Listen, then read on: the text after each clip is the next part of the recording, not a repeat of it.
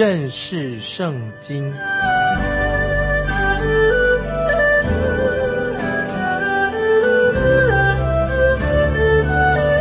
认识上帝的话，把上帝的话带到全世界。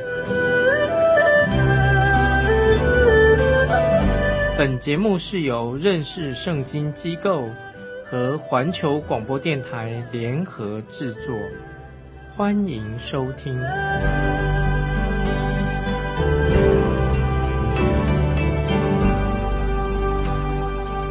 爱的听众朋友，你好，欢迎收听认识圣经。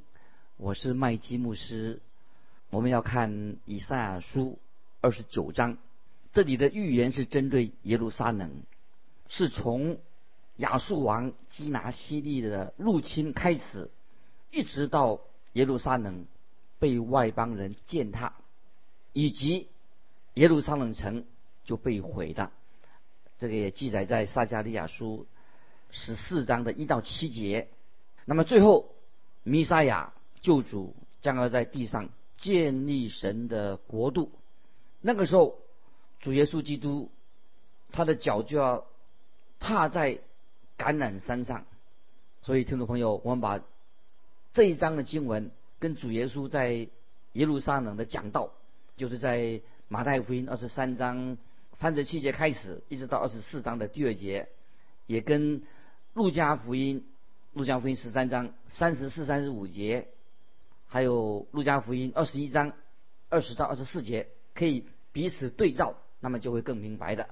现在我们来看以赛亚书二十九章第一节：哎，亚利伊勒，亚利伊勒，大卫安营的城，任凭你年上加年，节期照常周流。这些经文是什么意思呢？我们要明白，耶路撒冷是根据亚利伊勒来命名的。亚利伊勒什么意思呢？亚利伊勒就是像狮子，在。撒母耳记下二十三章二十节这样说：由贾薛勇士耶和耶大的儿子比拿雅行过大能的事，他杀了摩亚人雅利伊勒的两个儿子。那么雅利伊勒这四个字，它原文就是神的狮子。在以西结书四十三章十六节，同样的字啊，也是用这个雅利伊勒。那个那个地方是译成祭坛的意思，雅利伊勒可以翻译成神的祭坛。那么这两个名字可以说都是耶路撒冷的那个头衔。在这里，我们也可以看到这个另外进一步可以说，大卫的安宁的城啊，大卫安宁的城也是指耶路撒冷。所以狮子，听众朋友，我们知道是家族的犹太人家族的一个标志。主耶稣就被称为犹大支派的狮子，这个在启示录五章五节，犹大支派中的狮子就是主耶稣。耶路撒冷这个地方是神圣殿的所在地，当然祭坛也在那里，这是针对耶路撒冷发出非常令人可怕的一个预言。那么这个预言是从以赛亚时代就开始应验了。直到今天，如果今天听众朋友，我们走在耶路撒冷现在的耶路撒冷的街上，你就会明白，以赛亚所说的预言已经应验了，并且在将来还要继续，正在应验当中，应验当中，将来也会应验。接下来我们看以赛亚书二十九章第二节：我终必使亚利伊勒困难，他必悲伤哀嚎，我却。仍以他为亚利伊勒，这是针对耶路撒冷的审判，谁要审判呢？接下来我们看三到五节，我必视为安营攻击你，屯兵围困你，筑垒攻击你，你必败落。从地中说话，你的言语必维系出于尘埃，你的声音必像交鬼者的声音出于地，你的言语。低低微微出于尘埃，你仇敌的群众却要像细尘；强暴人的群众也要像飞糠。这事必顷刻之间忽然临到。我这是一个审判的先知审判的预言，就是直到后来的尼布加尼撒攻打耶路撒冷的状况。当耶路撒冷被毁之前所说的，就像路加福音二十一章二十四节，主耶稣也说过，耶路撒冷要被外邦人践踏，直到外邦人的日期满了。听众朋友，我们知道外邦人外邦人到今天仍然。他们走在耶路撒冷的街道上面做践踏，今天的耶路撒冷也是被人践踏。耶路撒冷比其他的各城市受到更多的攻击，以及他们被掳。所以我曾经看到一个记载，这样说：在历史上，耶路撒冷曾经被围攻攻破过二十七次之多，每一次耶路撒冷曾被攻破，受到践踏，被摧毁了。今天我们常常听见有人说：“哎呀，我们到耶路撒冷去观光一下，参观一下，走一趟主耶稣所走过的地方。”这句话听众朋友注意，说的不是很正确，因为你不可能去走主耶稣所走过的地方。为什么呢？因为今天的耶路撒冷比主耶稣时代的耶路撒冷那个城哦高得多。今天的耶路撒冷比主耶稣时代。的耶路撒冷啊，高的很多。今天的耶路撒冷，比方说，比斯大池子，这个有个池水池，比斯大池子，它是低于现在的地面的五十尺底下哦。现在以前耶稣所说到的比斯大池子的，它是低于现在的地面五十尺。那么主耶稣曾经去过比斯大这城那个池子那边。那今天的奥马清真寺的地下一百英尺的地方。可能就是所罗门圣殿的所在地，在现在的今天的奥马清真寺底下一百英尺的地方，就是之前的圣地里面说的所罗门圣殿的所在地。这个城被毁毁灭过，攻进去很多次，每一次耶路撒冷都被夷为平地。那么，听众朋友，我们看见耶路撒冷虽然被夷为平地。但是很奇妙的，它又从废墟当中被重建起来。所以在旧约尼西米记啊，我们读尼西米记的时候，就看到当时他们就从这个废墟当中、残骸当中重建，要重建耶路撒冷的城墙。在他们重建的时候，他们不需要从别的地方搬把石头搬进来，因为当地的石头多到用不完。在地球上，今天的地球上没有一个地方比耶路撒冷附近啊的地区有更多的石头。那就都是一个崎岖不平的地带，所以当时要进攻耶路撒冷是一个非常困难的。我们继续看以赛亚书二十九章六到八节：万军之耶和华必用雷轰、地震、大声旋风、暴风，并吞灭的火焰向他讨罪。那时攻击亚利伊勒列国的群众，就是。一切攻击亚利伊勒和他的宝藏，并使他困难的，必如梦境，如夜间的异象，又像饥饿的人梦中吃饭，醒了仍觉腹空；或像口渴的人梦中喝水，醒了仍觉发昏，心里想喝。攻击西安山列国的群众。也必如此，听众朋友，这六到八节啊是预言，是形容词。这里说到最后一次攻陷耶路撒冷那种悲惨的战况，这个已经记载在撒加利亚书第十四章。但是到了最后，神出现，神介入了，他会来拯救他自己的百姓，免得百姓被消灭。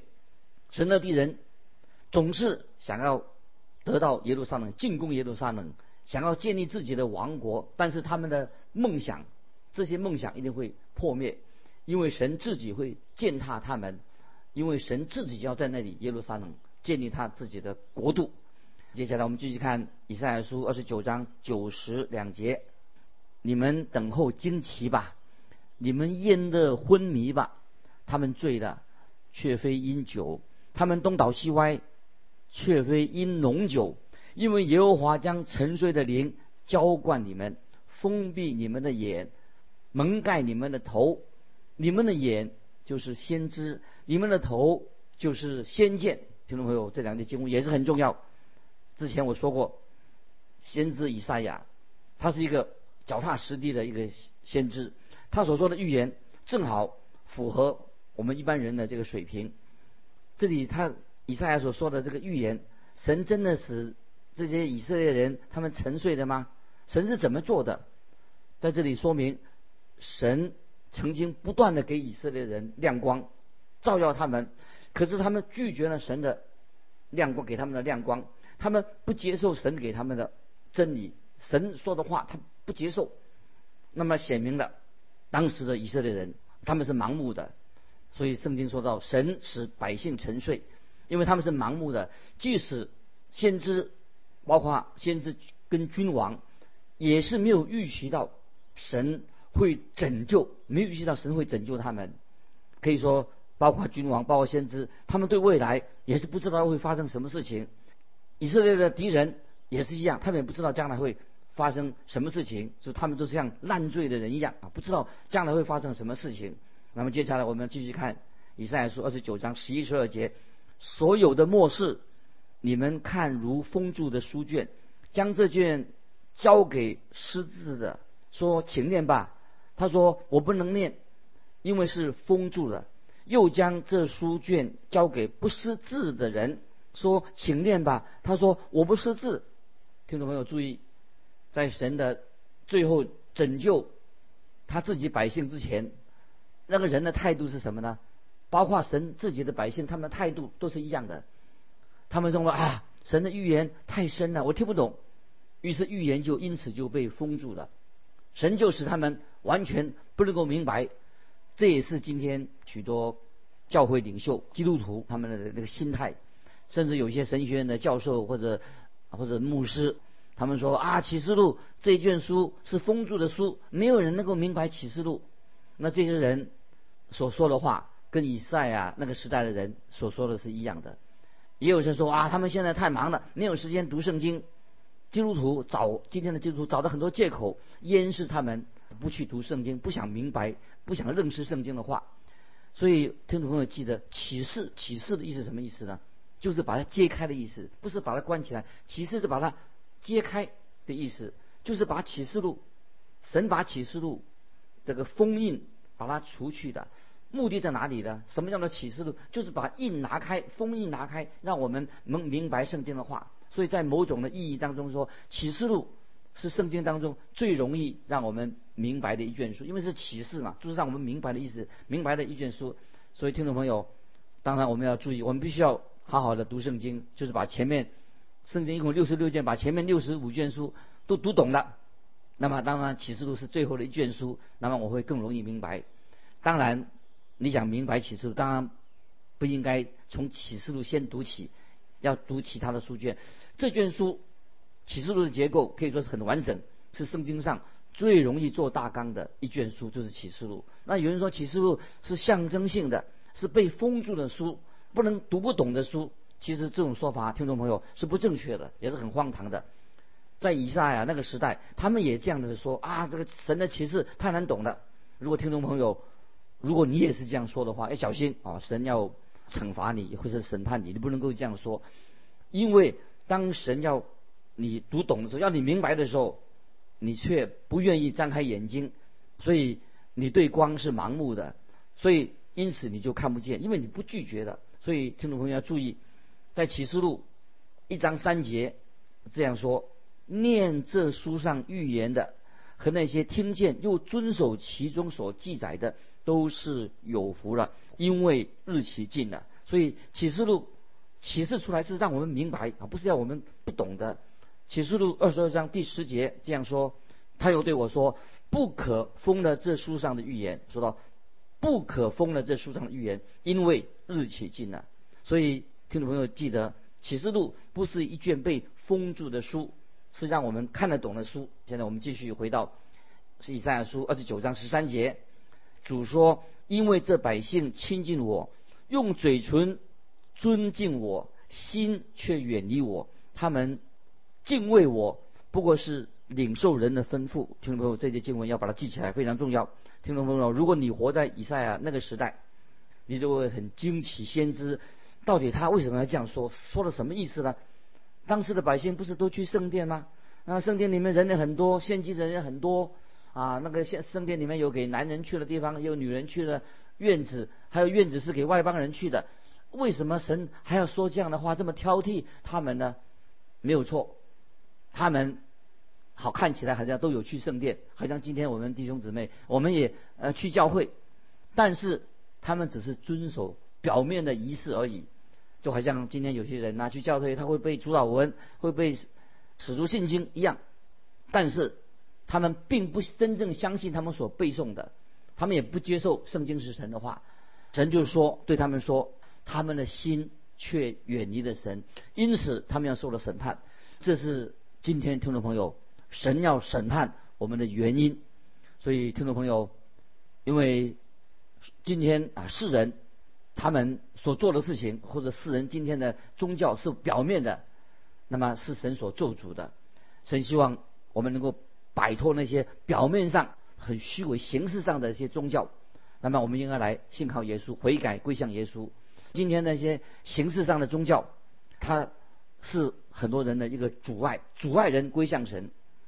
不久以前，我曾经对一个人说了这样的话，跟他向他传福音，他立刻反驳我。他说：“我我已经有宗教信仰啊，我天生就是一个宗教啊有宗教信仰的人呐。但是他不知道，我跟他一样啊，我们都是有罪恶堕落的本性。虽然我们也有这个宗教，内心里面知道有神。后来我就告诉他说，他应该摆脱这种他以前的这种旧的宗教想法，因为我自己有这样的经历。我也不是以前之前，我也不是一个敬畏神的人，只是一个表面上啊去做礼拜。”当我这样说的时候，他就吓一跳。哎，他说：“难道你是牧师？那你不是对信仰、对宗教很认识宗教吗？”听众朋友，信仰不是一种表面上的啊，形式化的。听众朋友，我不晓得你你的信仰是什么，不要只有形式。我就回答这位朋友所问我的话。今天我自己是一个罪人，我信靠耶稣，我悔改，在他面前悔改，我来到耶稣面前，求他赦免我的过犯。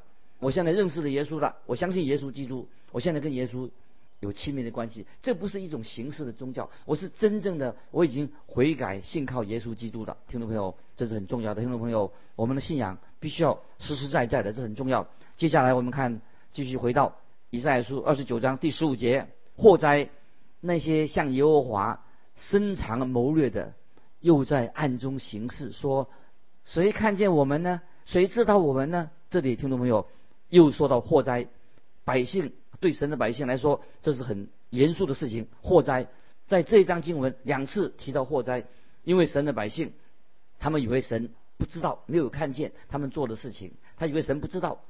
他们这些以色列百姓，他们以为可以逃过神的审判，他们有这个错误的想法。接下来我们看十七节，黎巴嫩变为肥田，肥田看如树林，不是只有。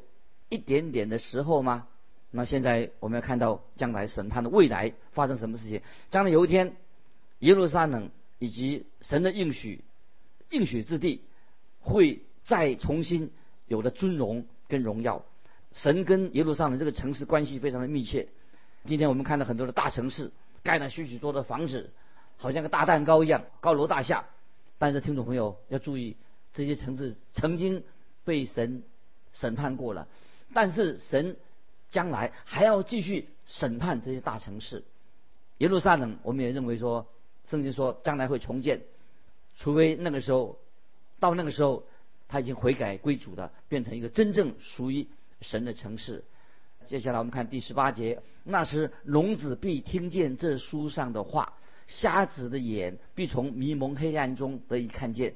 感谢神，聋子会听见，瞎子会看见，圣灵。的工作，我们再看十九节，谦卑人必因耶和华增添欢喜，人间贫穷的必因以色列的圣者快乐。所以有句话说，不愿意看见的人，他就是一下，他不愿意去看。今天的人跟以赛亚时代人是一样的，他们是视而不见，故意不接受福音，视而不见。在将来耶稣再来的时候，迁徙人的时候，那一天他们就会明白会发生什么事情了。接下来我们看以赛亚书二十九章二十二到二十四节，所以属亚伯拉罕的耶和华论雅各家如此说：雅各必不再羞愧，面容也不至变色，但他看见他的众子，就是我手的工作，在他那里，他们必尊我的名为圣，必尊雅各的圣者为圣，必敬畏以色列的神。心中迷糊的必得明白，发怨言的必受训诲。感谢神，未来要应验的。那听众朋友，我们看到我们基督徒要怎么样对待神的名呢？我们要尊神的名为圣，我们要把神的名字尊为圣，就是要分别为圣。而今天神的儿女应该尊神的名为圣，活出一个圣洁的生活。听众朋友，这是很重要，要分别为圣。那接下来我们要看到就是。进到以赛亚书第三十章、三十一章，就描述当地的情况，当然也是指到未来要发生的事情。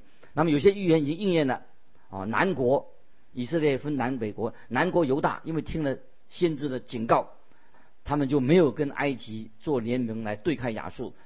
可是北国不听先知的警告，犯了大错，最后他们就被亚述国成为亚述国的俘虏了。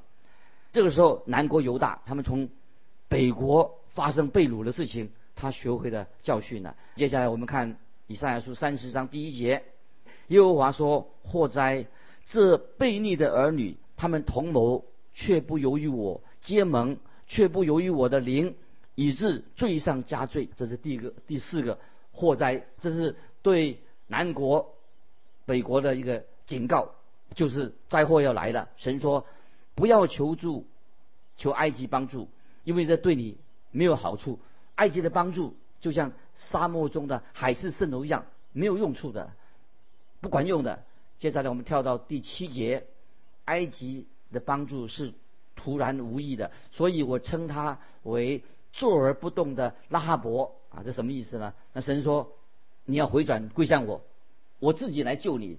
这些经文很重要，圣经里面的。话都是很宝贵的。我们现在即跳到三十章十八节，耶和华必然等候，要施恩给你，必然兴起，好怜悯你们。因为耶和华是公平的神，凡等候他的都是有福的。感谢神啊！我们不要急着要出去啊！不要说，哎呀，这个世界末日已经到来了，主耶稣明年后年他就要再来了。神说。这是神所自己所定的日子，神没有说哪一天世界的末日在哪一天。我们要学习等候主耶稣再来，他会带领属他的人离开世界。所以听众朋友，我们应当在神面前要学习等候，学习等候主耶稣再来这个功课，这是很重要。等候主再来，因为圣经说等候耶和华的人必重新得力。所以今天听众朋友，主再来，我们不要预测那个日子，因为。我们不能催逼主耶稣什么时候快来，但是神并不着急。那么神有他的时间，有他解决问题的方式。听众朋友，神所想的跟你想的、跟我想的都不一样。也许我们常常想要为主耶稣再来定一个日子，但是听众朋友，主耶稣什么时候再来，还是由他自己决定吧。因为神他自己有永恒，时间在他的手里面。所以我们今天基督徒应该给。跟神的步调一致，所以我们今天能够一切事情重担卸给神，跟他的步调一致，所以我们就会过一个过基督徒生活啊，就能够顺畅的多啊。接下来我们要进到以赛亚书三十章三十一、三十三节啊，我们都是跳着来读，大意都我们可以抓的那个重点。以赛亚书三十章三十一到三十三节，亚述人必因耶和华的声音惊惶，耶和华。必用杖击打他，耶和华必将命定的杖加在他身上。每打一下，人必击鼓弹琴。打仗的时候，耶和华必抡起手来与他交战。原来，陀菲特又深又广，早已为王预备好了，其中堆的是火与许多木材。耶和华的气。如一股硫磺火，使他着起来。注意这两节圣经，亚述是预表幕后的大灾难时期，神要来对付那些敌基督。那么陀菲特代表什么呢？陀菲特是在信任之谷啊，是一个非常恐怖、邪恶的拜偶像最严重的一个地方。那个地方曾经把那个小孩子也当作祭物，在火里面把它烧了献给偶像。这里是预表地狱的火湖，地狱的火湖是一个非常痛苦的地方。听众朋友，我们信耶稣的人就脱离硫磺火湖最后痛苦的地方，因为我们信靠了耶稣了。这里提到的王代表什么呢？在这些经文里面是代表兽，代表假先知。所以在启示录二十章，启示录二十章第十节这样说。